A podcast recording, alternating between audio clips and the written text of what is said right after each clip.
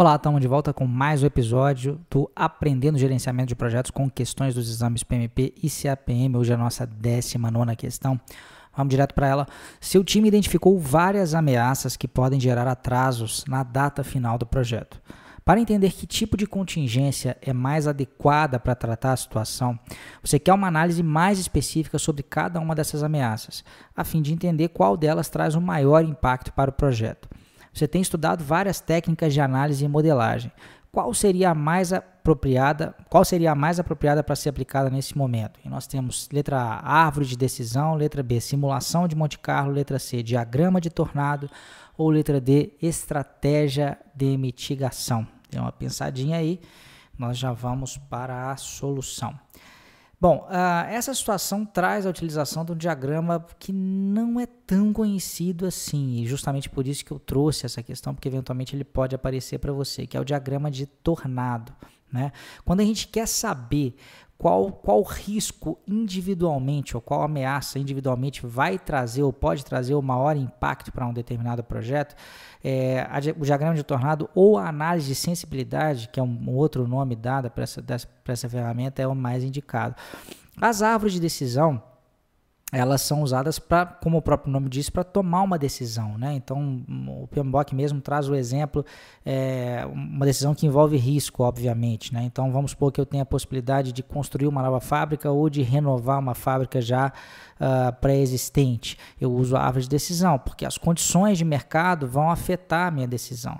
Né? Por exemplo, se eu tiver uma demanda maior pelo meu produto, de repente vai valer a pena eu uh, fazer uma nova fábrica. Se a demanda já não for tão grande, de repente vale a pena gastar mesmo, menos e fazer só uma reforma com uma capacidade produtiva menor.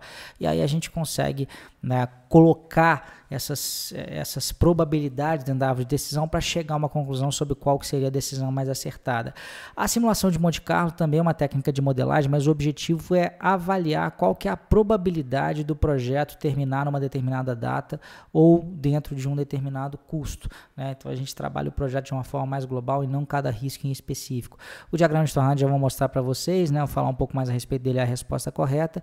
E estratégia de mitigação não é uma técnica de análise, né? na, na verdade já é uma tomada de decisão sobre o que fazer né, é, para diminuir a probabilidade de um risco ocorrer e não para entender qual né, que traz o maior impacto para o projeto. Então, se você estiver me assistindo agora, eu vou mostrar uma foto aqui rapidinho, uma parte gráfica, né?